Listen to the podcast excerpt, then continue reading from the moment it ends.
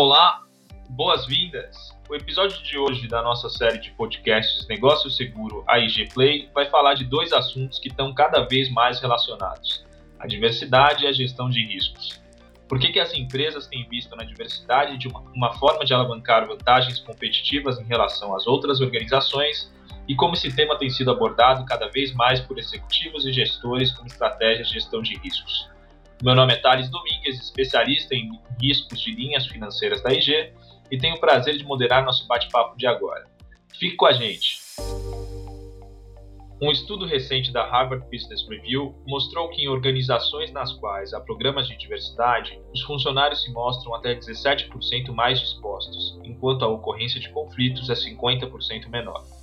Nessa mesma linha, outro levantamento da consultoria McKinsey destaca que empresas com mais diversidade de gênero em suas equipes executivas são 21% mais propensas a ter lucratividade acima da média, além de se mostrarem mais sólidas durante os períodos de crise econômica. Enquanto isso, dados de uma pesquisa feita pela Deloitte nos Estados Unidos mostram que 23% dos entrevistados já deixaram seus empregos para entrar em empresas mais inclusivas. São números como estes que mostram que, nos últimos anos, cada vez mais as práticas de diversidade e inclusão corporativo deixam de ser apenas um compromisso social e se tornam uma poderosa ferramenta para a atração de talentos mais preparados para os desafios do futuro. E isso tem tudo a ver com a forma como as empresas gerenciam sua exposição trabalhista, gerencial, financeira e de reputação. E é por isso que a nossa série de podcasts Negócio Seguro AIG Play tem o prazer de receber a Renata Moraes, da Impulso Beta, e o professor César Eduardo Lavoura Romão para um papo sobre esse movimento da diversidade dentro das empresas, os seus benefícios, oportunidades e, inclusive, o que as empresas perdem ao não investir em práticas de diversidade, equidade e inclusão. Vamos também discutir sobre melhores práticas de gestão de risco e as soluções e seguros que podem auxiliar em algumas situações de crise. Para a gente começar, então, eu vou pedir por gentileza aos nossos ilustres convidados para que se apresentem brevemente, a começar por você, Renata. Thales, primeiramente, que prazer estar aqui com vocês. Agradeço muitíssimo o convite muito importante, né, que vocês dediquem esse espaço a debater essa pauta, que é uma pauta que cada vez mais é, passa a ser tratada como tema estratégico, né, para as empresas, tema de negócio, não apenas de responsabilidade social. Eu sou CEO e fundadora da Impulso Beta, que é uma empresa que implementa soluções de aprendizagem em diversidade, equidade e inclusão há mais de seis anos, né, em empresas no Brasil e em outros países no meu papel, eu tenho tido a oportunidade de acompanhar várias empresas na sua jornada de diversidade. Foram, ao longo desses seis anos, mais de 90 clientes atendidos, empresas de setores muito diferentes, né? De perfis de atuação também, como vocês da IG, é, como empresas de capital aberto e de um porte de operação muito grande, com uma cultura bem diferente, como uma Vale, de um histórico estatal, um Grupo Pão de Açúcar, que é uma empresa de varejo. E o que eu sinto é que é muito bacana o momento que a gente está vivendo, porque cada vez mais a gente está repensando a maneira de fazer negócios para que ela seja mais diversa, mais inclusiva e que as empresas ganhem com isso. Então, um prazer enorme poder participar desse bate-papo. Olá, primeiramente registro minha gratidão pela oportunidade de participar dessa conversa com vocês sobre tema tão relevante para a sociedade e para o mundo corporativo. Realmente sou privilegiado não só pelo fato de estar aqui, mas também por ser um homem branco, cis, hétero, sem deficiência aparente, cristão, nascido em uma família que teve condições de proporcionar bons estudos até alcançar o mestrado, a docência no ensino superior e a advocacia empresarial. Eu não tenho culpa de ter nascido nessas circunstâncias. Mas ao perceber que isso é um privilégio na sociedade em que vivemos, é minha responsabilidade trabalhar para reduzir as desigualdades. Por isso, como advogado de empresas, passei a trabalhar com o Inclusion Compliance, buscando a integridade, a diversidade e a não discriminação. Parabenizo a IG por mais essa iniciativa. Excelente, César. É, muito obrigado pela presença de vocês aqui hoje. Bom, para começar o nosso bate-papo, eu gostaria de ouvir da Renata é, sobre as oportunidades para as empresas envolvendo diversidade. O que, que elas ganham? Ou também o que, que elas deixam de ganhar? Será que você poderia contar para a gente um pouco sobre as vantagens competitivas que são mostradas nesses estudos recentes de que falamos no início, por favor? Excelente. Thales, que bom que você coloca a pergunta dessa maneira, né, sobre vantagens para o negócio. É importante a gente lembrar que a gente vive num país em que as grandes empresas estão longe de ser uma representação da sociedade, né? A gente não vê em posições de destaque, numa proporção que reflita esse país, né, é, uma população que tem sua metade sendo feminina, 56% sendo brasileiros e brasileiras negros, então, assim, está muito claro que, da perspectiva de responsabilidade social, promover diversidade é importante, é essencial. Mas realmente o que tem feito mover o indicador do nível de importância dessa discussão dentro dos negócios é a compreensão dos ganhos que as empresas podem ter é, de diversas uh, maneiras, como eu vou explorar um pouco mais, e também os riscos que ela tem para o negócio, né, na sua sustentabilidade de longo prazo, mas também nas suas relações muito práticas do dia a dia, quando elas não se preocupam, né, com uma liderança inclusiva, com um ambiente respeitoso, com práticas que tratam as pessoas de forma equitativa e com uma diversidade demográfica, né? Quando a gente fala de ganhos, muitos são os estudos que mostram que as empresas mais diversas, elas conseguem trazer para desenvolvimento de produto, desenvolvimento de serviços, mais inovação. Porque eu tenho não apenas perspectivas diferentes se aproximando dos mesmos desafios, mas eu tenho dentro de casa a possibilidade de contar com uma diversidade que se conecta com é, a realidade de diversos consumidores. Porque é bom a gente lembrar que as pessoas que as empresas atendem são pessoas diversas também, né? Então, quando eu tenho alguém dentro de casa se conectando, entendendo o, o ponto de vista, o lugar de fala daquele seu consumidor, isso pode fazer bastante diferença. Para além disso, cada vez mais as pessoas talentosas de uma geração mais jovem buscam outros fatores na hora de tomar a decisão de onde trabalhar. E cada vez mais ter um ambiente diverso, respeitoso, inclusivo, é um fator de diferenciação para atração de talentos. Hoje é um fator de diferenciação. Logo mais não vai ser diferenciação. Cada vez mais empresas estarão seguindo essa linha e quem não acompanhar fica para trás, perde atratividade de talentos. Uma empresa que consegue atrair talentos diversos, contando né, com um pool maior de gente boa que está no mercado, e ao mesmo tempo essas pessoas trabalham de uma maneira que gera inovação, consequentemente, de acordo com os dados que o Thales apresentou aqui para a gente no início desse podcast, ela vai gerar melhor retorno financeiro. E quais são, então, os riscos de não se mover nessa direção? A gente tem aí casos recentes de empresas que tiveram liderança se posicionando publicamente de maneira preconceituosa, mesmo que não intencional, e isso, isso acaba abalando a reputação da empresa, colocando em jogo, né? Porque hoje a gente sabe que a reputação dos negócios não tem só a ver com a qualidade de produtos e serviços, mas com a maneira como essa empresa se projeta na sociedade e é percebida nos seus valores. Um outro ponto, a gente tem casos de produtos e serviços que não foram bem desenvolvidos porque o time de desenvolvimento não conseguiu levar em consideração a complexidade da necessidade do consumidor. Casos famosos. É, um, um dos primeiros esforços de produção de, de airbags de uma grande companhia é, não foi feito considerando a diversidade de corpos humanos. E nós tivemos aí uma série de airbags que geraram acidentes fatais em carros que tiveram colisões muito leves. Essa empresa, recentemente, recebeu uma multa muito grande que colocou em risco o seu negócio. Ela está hoje em processo de concordata.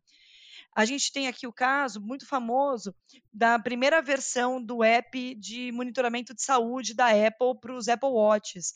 Esse app não levava em consideração o ciclo menstrual feminino, que é um fator super impactante para a sua performance na saúde. Dito isso, assim, né? Como é que a gente quer, ao longo do tempo, como empresas, entender a complexidade das necessidades dos nossos clientes, é, se conectar com a nossa força de trabalho tão diversa em perfis e em expectativas, se a gente não colocar para liderar as nossas empresas, tomar decisão, gente que também venha desses históricos, né, e seja uma representação dessas parcelas da sociedade. Bom, são, são pontos muito relevantes aqui que você trouxe, Renata. É, Professor César, levando em conta esse cenário que a Renata trouxe aí de tanta oportunidade com diversidade, equidade e inclusão das pessoas, do ponto de vista de compliance, como é que você tem ajudado as empresas a estabelecer políticas que auxiliam nesse processo? E o que, que você já viu de casos concretos de riscos que não foram mapeados e acabaram trazendo prejuízos para a empresa do ponto de vista jurídico? Boa pergunta. Como a Renata trouxe, é notório que as empresas estão buscando as oportunidades geradas por diversidade e inclusão. Porém, muitas não têm feito a adequação de seus ambientes para acolher as singularidades. Ou seja, todos nós temos características que nos diferenciam e queremos encontrar um ambiente de trabalho sadio, seguro, ético, para desenvolver nossas habilidades e competências. Nesse sentido, são fundamentais as políticas internas de não discriminação, anti-assédio, que vão garantir uma segurança psicológica. Mas não basta colocar no papel. A transformação de cultura exige boas práticas, especialmente a formação de comitês de afinidade, que são grupos de trabalho para promoção de iniciativas de equidade, investimento em educação corporativa, para alcançarmos as oportunidades e mitigarmos os riscos.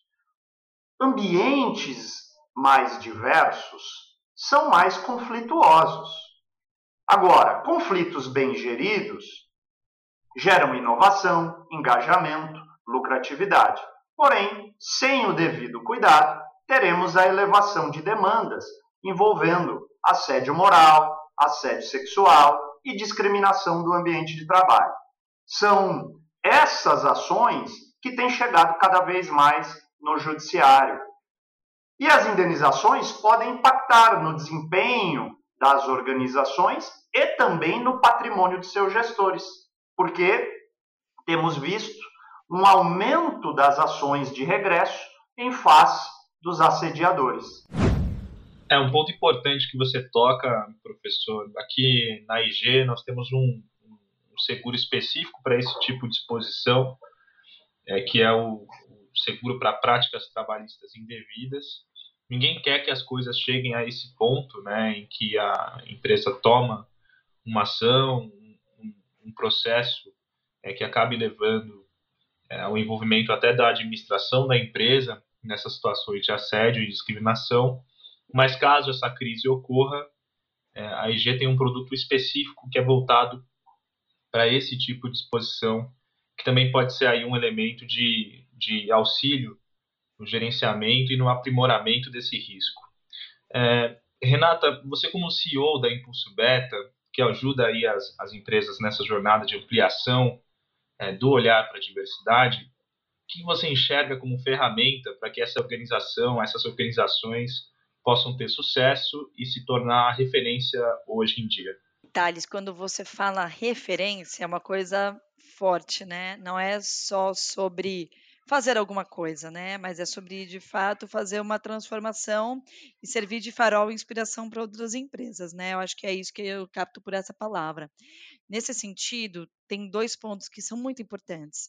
Uma mudança real exige comprometimento da alta liderança e diversidade, equidade e inclusão precisam começar a ser tratados como traços da cultura da empresa. E como sempre que a gente fala de cultura é muito mais do que escrever valores na parede, é, de uma maneira simples, o que eu recomendaria aqui é um olhar sobre como são os comportamentos das pessoas né, na interação entre elas. Então, assim, Dado que a empresa começa a ter uma expectativa de um ambiente diverso, um ambiente onde existem práticas de equidade, em que os relacionamentos sejam inclusivos, é importante. Primeiro, fazer um plano para isso, né? Tudo que é estratégico nos negócios tem um plano, tem KPIs atrelados e tem donos para isso.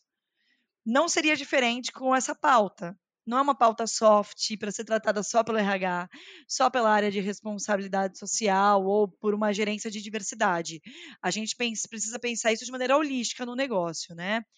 É, para além de definir onde a gente quer chegar e fazer um plano para isso com ações atreladas, é super importante, como em qualquer tema que impacta a cultura e os comportamentos dentro da empresa, pensar numa jornada de aprendizagem. As pessoas precisam rever as maneiras de se comportar. As pessoas precisam rever a sua maneira de se comportar. A forma como elas costumam hoje quebrar o gelo no início de uma reunião com uma piadinha que elas descobrem que é preconceituosa, pode ser substituída por uma outra estratégia. A forma de gestão de pessoas, tanto da liderança como as práticas descritas e formalizadas pela área de recursos humanos, Possivelmente, se a gente nunca pensou nisso intencionalmente, são carregadas de vieses, crenças que nós trazemos da nossa experiência pessoal e profissional. Então, a nossa sugestão são essas duas frentes. Um trabalho de desenhar uma jornada, né, de onde estamos, por meio de um diagnóstico, uma definição de onde se pretende chegar, com indicadores atrelados. E, por outro lado, olhar com muita atenção uma estratégia de aprendizagem, porque as pessoas vão ter que revisar a sua maneira de lidar com colegas, com liderados e lideradas, com clientes, e tudo isso não pode impactar só dentro de casa. A maneira de fazer negócio também precisa ser revista, porque no fim das contas nenhuma empresa é uma ilha, né? Muito interessante o, o ponto, Renata, sobretudo com relação a esse trato com o outro, né? A gente fala tanto é, de, de relacionamento corporativo, mas no fim do dia quem está à nossa frente é uma pessoa que tem as suas particularidades, a sua individualidade. É, alguns exemplos de situações que, que seriam sinistros para o seguro aqui da, da IG são situações é, que começam com uma piada, que começam com uma brincadeira. Então, é uma pessoa que é discriminada é, por uma deficiência. Nós temos algumas situações aí muito é, tristes né, de, de discriminação que são do passado, que são de outro é, momento de evolução da sociedade, mas em que, por exemplo, um sujeito ele era, brincavam com a aparência dele por muitos anos dentro da empresa. É, e sabendo que a gente passa a maior parte da nossa vida é, no trabalho, imagina o impacto que isso não tem para uma pessoa, e aí acaba é, que esse indivíduo, muito frustrado, pede a rescisão do, do, do trabalho e, e, entra com, com, um pedido de danos morais é, contra é, um pedido de indenização por danos morais contra a empresa que o empregava, e incluir aí nesse pedido também os gerentes e, o, e os administradores. Então, é, é esse tipo de prática, esse tipo de conduta discriminatória que a gente quer evitar e que a gente vê é, chegando né, num ponto tão crítico como esse, em que tem uma reclamação trabalhista, uma ação pedindo dano moral, é, o seguro, que ninguém quer usar, essa que é a verdade, acaba sendo aí uma, uma, uma ferramenta para ajudar é, a empresa lidar com essa crise. Né? Exato, Thales. Quando eu falava sobre essa jornada de aprendizagem, né, é, embora a empresa possa estar conduzindo né, essa jornada de transformação com bastante seriedade, com os investimentos e atenção adequados, as pessoas vão evoluir num passo diferente. E é super interessante, né, que vocês pensem em oferecer produtos para esse tipo de risco, porque eles não só protegem a empresa, né, que pode ser alvo de algum tipo de processo, porque as pessoas é, dentro da sua esfera, né, dentro do ambiente organizacional, estão sujeitas a passarem por situações desrespeitosas, desagradáveis com alguém que não acompanhou essa jornada, né? Isso é tão importante para a empresa quanto imagino quanto para as pessoas funcionárias também, porque isso garante as condições da empresa de, no caso de uma situação de assédio, uma situação de discriminação, que a empresa tenha todas as condições de endereçar de maneira bastante respeitosa e oferecer todo o suporte adequado à sua pessoa funcionária porque se preparou com esse seguro, né? Então vejo isso como uma complementariedade muito interessante, porque a gente percebe que mesmo as empresas que estão fazendo a lição de casa não conseguem garantir que todas as suas pessoas estão o tempo inteiro agindo em conformidade com as suas práticas e com a sua cultura, né? Então, super interessante como forma de preencher esses gaps e assegurar que, mesmo quando a gente tiver desvios de conduta e as, é, e, e as posturas adequadas pela empresa, do ponto de vista de compliance, sejam tomadas, as pessoas que foram, digamos, é, agredidas nessa situação, que sofreram um impacto muito negativo de um processo desse tipo, tenham toda a estrutura para serem suportadas. Não, muito bom, muito bom. É importante dizer que é, esses processos dentro de uma empresa grande, né, nós recebemos aqui para subscrição empresas que têm 10 mil funcionários, 15 mil funcionários, que têm, às vezes, uma situação em que a matriz da empresa num escritório, em que as pessoas têm esses treinamentos, levam isso muito a sério, mas, de repente, é, em uma outra região em que isso ainda não é tão discutido, uma, da, uma das regiões mais para o interior do país, talvez, onde essas questões ainda um, um, tanto quanto tabus, né, e que a gente tem que desmistificar, é, isso não seja tão é, desenvolvido como é nas grandes metrópoles, enfim. É, professor, nesse ponto, é, como você acredita que as seguradoras podem ajudar as empresas a fazer a gestão desses riscos de reputação, riscos financeiros e gerenciais, dentro desse contexto é, de uma prática indevida aí do seu ponto de vista trabalhista? Olha, no meu ponto de vista, o mercado segurador tem papel estratégico porque temos percebido uma maior atenção sobre esses riscos, a sociedade da informação deu maior visibilidade aos grupos historicamente segregados, que passam a exercer maior vigilância, e também, neste momento em que vivemos, a imagem das empresas fica mais vulnerável. Além disso, temos que retomar a preocupação já colocada em relação às pessoas que fazem a gestão direta das equipes. Falamos da média liderança, que continuam reproduzindo seus comportamentos, gerindo as pessoas pautadas em vieses inconscientes, piadinhas machistas, racistas, capacitistas. Capacitismo é o preconceito que recai sobre as pessoas com deficiência, como esse exemplo que você mencionou, Thales. Então, enquanto não houver treinamento adequado, a tendência é que tenhamos condenações judiciais. E aí vem o papel fundamental das seguradoras, primeiro, para informar sobre esses riscos, como estamos fazendo aqui. Oferecer produtos para mitigá-los, os desvios de conduta sempre existirão, mas devem ser exceção e não uma prática reiterada apoiada por toda a gestão. E exatamente por isso cabe ao mercado de seguros também promover boas práticas para prevenção de assédio e discriminação.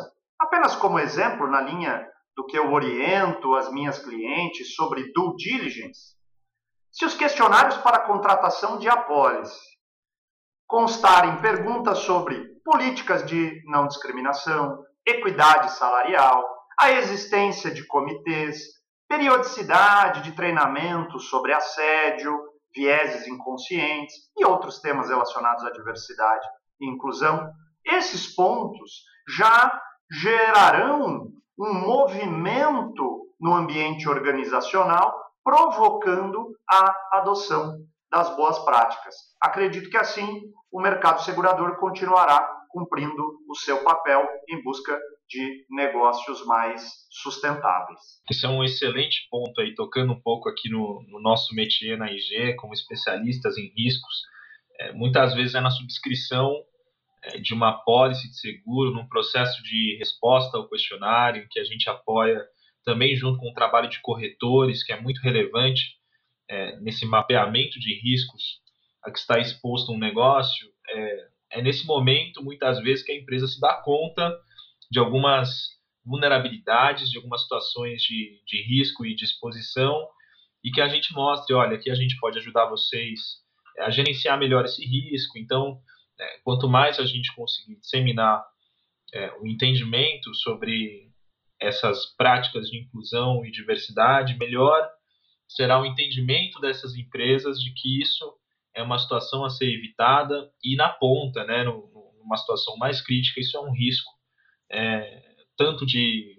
A gente pode falar aqui da situação é, do, do dano moral, da reclamação trabalhista, mas em empresas muito grandes, em grandes corporações, a gente tem um dano reputacional muito. É, que pode ser muito severo, né? Pode até ter algum impacto é, nas ações, pensando em uma empresa listada. Então, é, esse tipo de coisa que a gente busca evitar. O que a gente também tem no produto da IG é um, um, um reembolso ou uma indenização dos custos da defesa dessa empresa. Então, o seguro também paga os advogados envolvidos na gestão aí desses processos, desse passivo, é, que pode advir de uma, uma situação crítica como, como as discriminações e, enfim, todas essas, essas situações é, que a gente quer evitar é, com, com esse tipo de iniciativa, né? discutindo essa situação e, e promovendo a inclusão e a diversidade dentro do ambiente de trabalho. Bom, é, estamos chegando aqui ao final do nosso bate-papo de hoje e antes de encerrar, eu gostaria de ouvir as considerações finais de cada um de vocês sobre esse tema tão importante. Eu gostaria de começar aí com a, com a Renata. Quero agradecer a oportunidade dessa troca aqui com você, Thales, e o professor César, e parabenizo a. Vou voltar aqui.